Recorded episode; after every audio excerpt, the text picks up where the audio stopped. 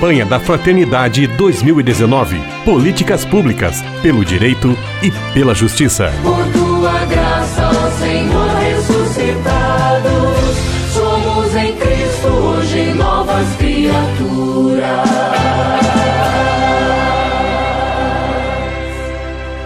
Esta nossa série especial, produzida pela Frente de Evangelização da Comunicação de nossa província franciscana da Imaculada Conceição do Brasil, tendo como tema o tema da campanha da Fraternidade 2019, Fraternidade e Políticas Públicas.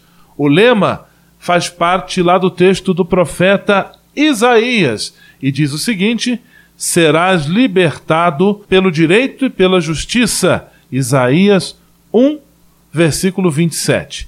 E estamos recebendo mais uma vez o Robert Soares do Nascimento. Ele é agente de pastoral universitária, mestrando em educação e atuante também nessa área de direitos humanos é, no interior de São Paulo.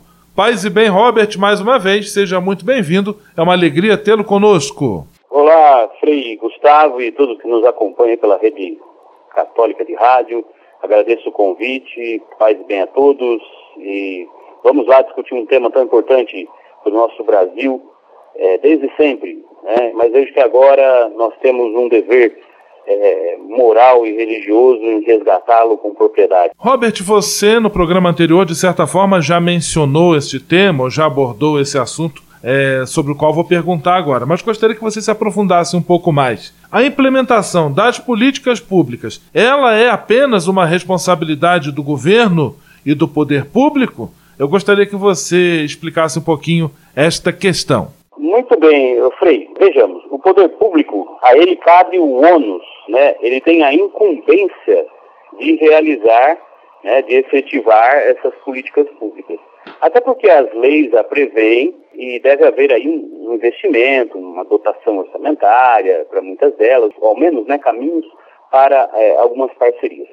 Mas as, as, políticas públicas têm um caráter técnico, ao mesmo tempo político. Por isso, o poder público, até para evitar um desgaste político, ele acaba assumindo esse ônus e dando continuidade como aquele que é responsável pelo povo no cumprimento das leis. É, e muitas delas, se não feitas e se não cumpridas, existe até uma sanção para o poder público.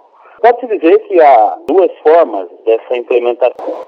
A primeira delas, o modelo top-down, que seria de cima para baixo, e o modelo que seria de baixo para cima. Enquanto o top-down é um conceito mais tradicional do, de trabalho administrativo e está relacionado à base hierárquica, à autoridade e controle do Estado, o modelo que seria aquele que vem é, da base para cima, é, considera que para se construir a política pública é preciso ir devagar, ouvir, considerando as regras, os procedimentos e as estruturas do, daquele problema que você quer resolver, é, envolver a população, ver o interesse público, ver o interesse dos movimentos sociais, é, ouvir a sociedade civil organizada e, e dar, assim, oportunidade para que aconteça de fato a participação que a campanha da fraternidade tem como uma dos princípios transversais em busca do bem comum, que é o bem de todos, sem é, acepção de pessoas. Então, existem esses dois modelos. No entanto, o processo de identificação, formulação tomada de decisões, implementação, que é a execução do plano e a avaliação, avaliação é essa tem que fazer parte de todo o processo da política pública, é, pedirá um acompanhamento e essa participação dos demais atores sociais, não só do governo, não só do agente público, mas de todos, né, que estão envolvidos, todos os agentes sociais que tenham interesse naquela é, demanda de política pública. Estamos conversando com o Robert Soares do Nascimento sobre o tema das políticas públicas aqui em nossa série especial. Robert, qual é o percurso de nascimento de uma política pública? O, o modelo que o texto base se apropria, e é o que a gente também vai tratar aqui, ele parte de uma identificação do problema, mas uma identificação como disse é, no, no, programa anterior, que é detectar essa ausência de uma eficácia de um direito. O povo, o grupo social, ou, ou a, a, população, é, é, o movimento social tem um direito. e ele não, não foi efetivado, não foi dado a eles é, esse direito. Então, identificamos um problema. Né? Perceba, é, você tem a ausência de um direito da criança e do adolescente. Então, nós vamos lutar por isso. Identificamos o problema. O problema, vamos verificar, vamos deixar isso bem claro, o problema não é a criança e o adolescente, pelo contrário, eles são detentores de direitos. E, mas o problema é a ausência desse direito que não lhes foi é, efetivado. Então, a partir dessa identificação, é que nós começamos todo um processo de formulação das políticas públicas. E por isso a necessidade é, de tornar um, um problema, é, esse problema que nós citamos como exemplo, um problema também político. Ou seja, é, determinado grupo demonstra uma insatisfação e ele é legítimo naquele direito, o direito é legítimo, e a partir daquela insatisfação, esse problema identificado é também um problema político.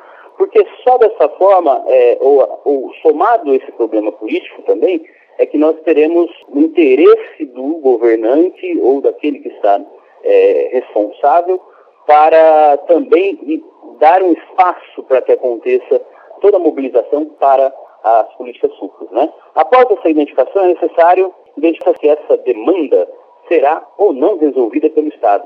Tendo resolvido que sim, passa-se a etapa da, da, formulação da política pública, sempre em consonância, consonância, a gente acredita muito nisso, é, com os demais conselhos, todos os atores sociais envolvidos. Vale destacar, né, Frei Gustavo, que esse trabalho de envolvimento com os outros atores sociais para o poder público é trabalhoso, porque é mais fácil você ter uma decisão e cumpri-la. Mas a partir do momento que você envolve a escuta, e permite até uma governança na sua administração, dá mais, muito mais trabalho, você tem que escutar mais, o processo se torna mais lento. No entanto, nós acreditamos é, que isso também dá uma eficácia muito maior àquilo que venha se tornar a política pública implementada. Robert Soares do Nascimento, conversando conosco sobre o tema das políticas públicas, tema da campanha da fraternidade deste ano. No próximo programa, vamos dar prosseguimento a este bate-papo. Muito obrigado.